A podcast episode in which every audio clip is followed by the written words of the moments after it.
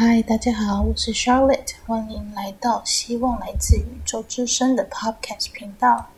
今天我们要的讲的主题是有关于人性逃避、假灵扰跟假卡因。因为最近有收到很多咨询的个案，都是他们都不约而同有灵扰跟卡因的症状。那我就依照个案的状况来做分析。哈，那这些个案都有一个共同的状态，就是认为身上出现干扰的状态，都是来自于外灵的影响。但实际上，在我观察跟判断之后，其实。这些状况都是来自于个案自己情绪上的不满跟压抑，也就是说，他身上认为他被灵扰的状态，其实跟灵异一点关系都没有，都是自我的情绪在做干扰的一个一个过程。好。那我在咨询的过程中，就是秉持着有什么说什么的个性，我不会故意说一些讨好个案或是一些神神鬼鬼的理由，来让个案觉得说可以借由灵异的原因来摆脱自己该负的责任。那如果个案身上真的有问题，我当下也会处理；如果没有问题，只是个案自己的情绪在干扰自己，我也会实话实说。所以，当有一位其中一位个案朋友来找我帮他做净化的时候，我跟他通话后，那他跟我，我就问他说：“诶，那你有什么问题吗？”他说：“他基本上他卡音卡很多年了。”然后我就说：“哈，卡一卡很多年，你要不要跟我说一下怎么样状况？”他就说：“他到公庙去，他公庙里面就有人跟他讲说啊。”你身上卡了三个，一个男鬼，一个女鬼，那个女鬼还是被你害死，然后还有一个是什么水鬼，叭叭叭之类的。那我说哦，好，那就他在一边跟我诉说的过程中，我就一边观察他的整体状况，然后我就问他说，嗯，那请问公庙处理后的效果怎么样呢？对方说没有什么效果，甚至残留好几个月，甚至一两年才消缓。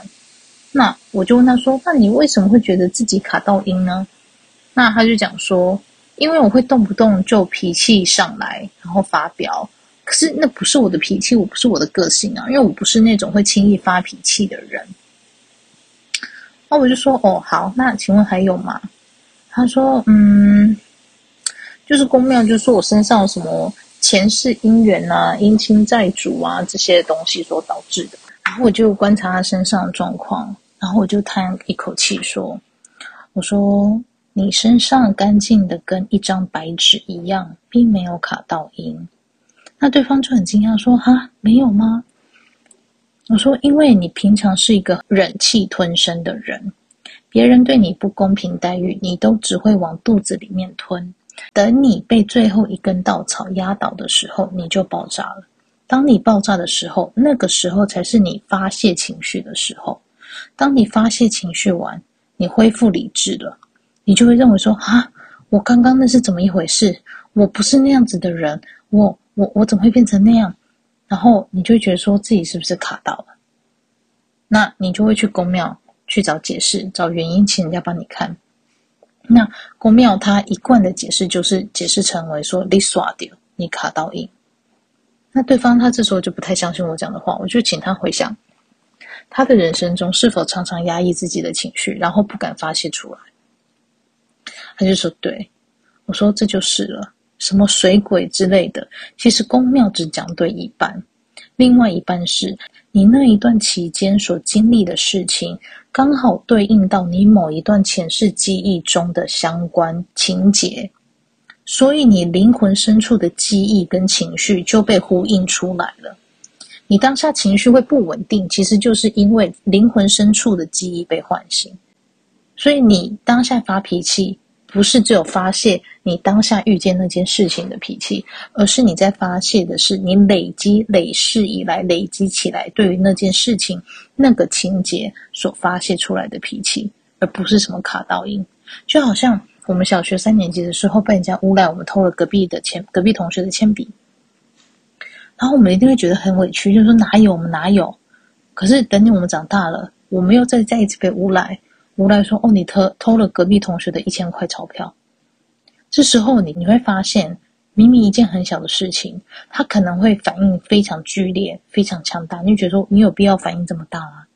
其实他们反应大的原因，就是因为说，当下他被诬赖偷了隔壁同学的一千块的时候，他其实想起的他的情绪上的反应，不是当下被诬赖偷一千块的那个情绪，而是被诬赖偷了一千块，加上回想起小时候诬被诬赖偷隔壁同学那支铅笔的。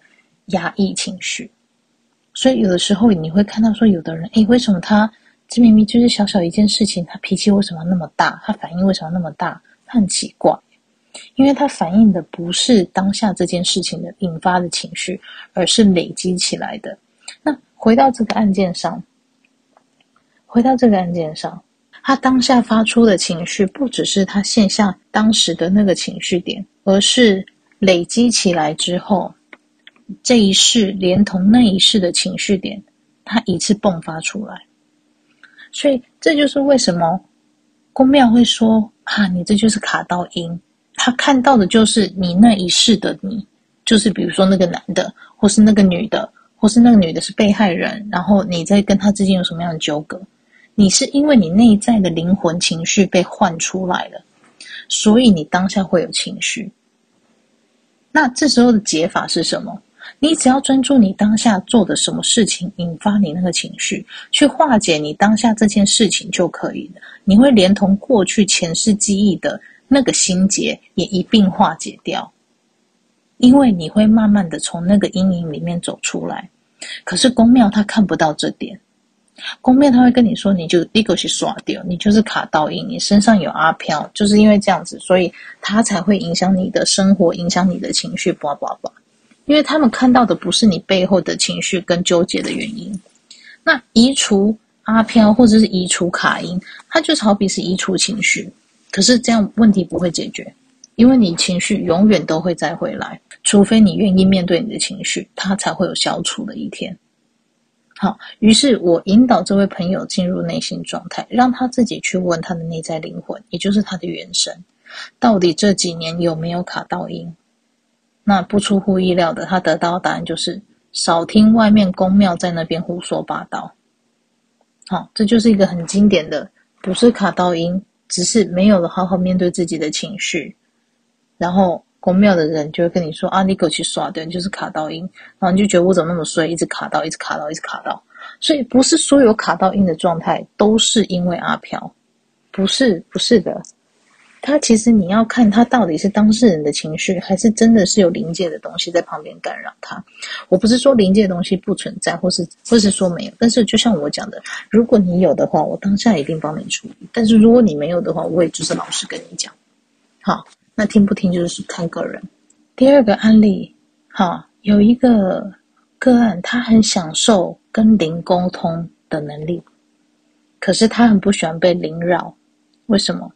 他找我帮他解除灵扰状态，然后我跟他说，他的灵扰状态是因为情绪引起的，他迟迟不肯相信是自己情绪制造出来的灵扰状态。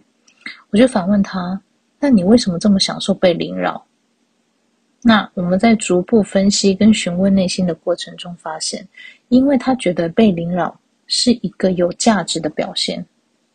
哦，我这么特别，所以我才被灵扰。哦，我就是那万中无一的感觉，所以我才被灵扰。我觉得我会被灵扰，是因为我有价值。所以他一直也不肯承认说灵扰是自我情绪干扰的表现，因为他不相信这灵扰是他自己造成的。他认为是别人来找他，因为他有那个价值。所以当我跟他讲说你这灵扰是自我情绪干扰所造成的时候，他会觉得我打破他自我价值的那一面，他就会不愿意承认。但这就是我说的人性逃避，因为你没有去面对自己真正的情绪。你要面对真正情绪是为什么你要那么享受被灵扰？你透过被灵扰这样的行为、这样的事件，你底下的情绪是什么？你想透过这样的事件，你得到什么样的效果？这都是要去思考的。还有一个，最近就是朋友跟我讲说，他在职场上跟对方起争执，对方对他大吼大叫。结果一个礼拜后回来，对方跟他道歉，然后我跟他说：“哦，我很抱歉，我那天那样对你，因为我身上卡了一个水鬼。然后所以导致我心情大变。哦，我我只想跟你说，那天我会做出那样失态的事情，是因为那个人那个人并不是我。然后我这个案，我这位个案跟我讲的时候，我就连线过去看，我说他身上哪里有水鬼？明明就是他自己情绪失控，为什么每次要把这种事情赖给阿飘？我觉得，我说我连我觉得站在他旁边的阿飘都觉得被侮辱了，你知道吗？就是明明就是你自己情绪失控，为什么拿卡因这种事情甩锅给阿飘呢？就不能好好的去面对自己的行为，去做相对的承担吗？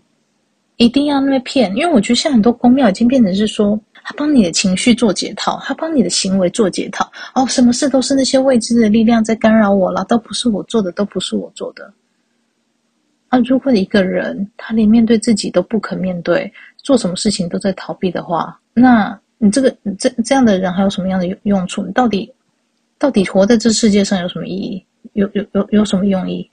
一直都在逃避，然后你做人性上人性面的逃避，你做义务面的逃避，然后你做灵性面的逃避，会卡到阴的，真正卡到阴或者被外灵吸收走的，就是这些人啊，因为他连真实的面对现实生活都有问题。因为他不面对自己，每天都是拿别人、拿未知的力量来为自己的行为、为自己的情绪、为自己脱序的思绪行为来做解套。那请问什么时候才要面对自己？什么时候才好好面对生活？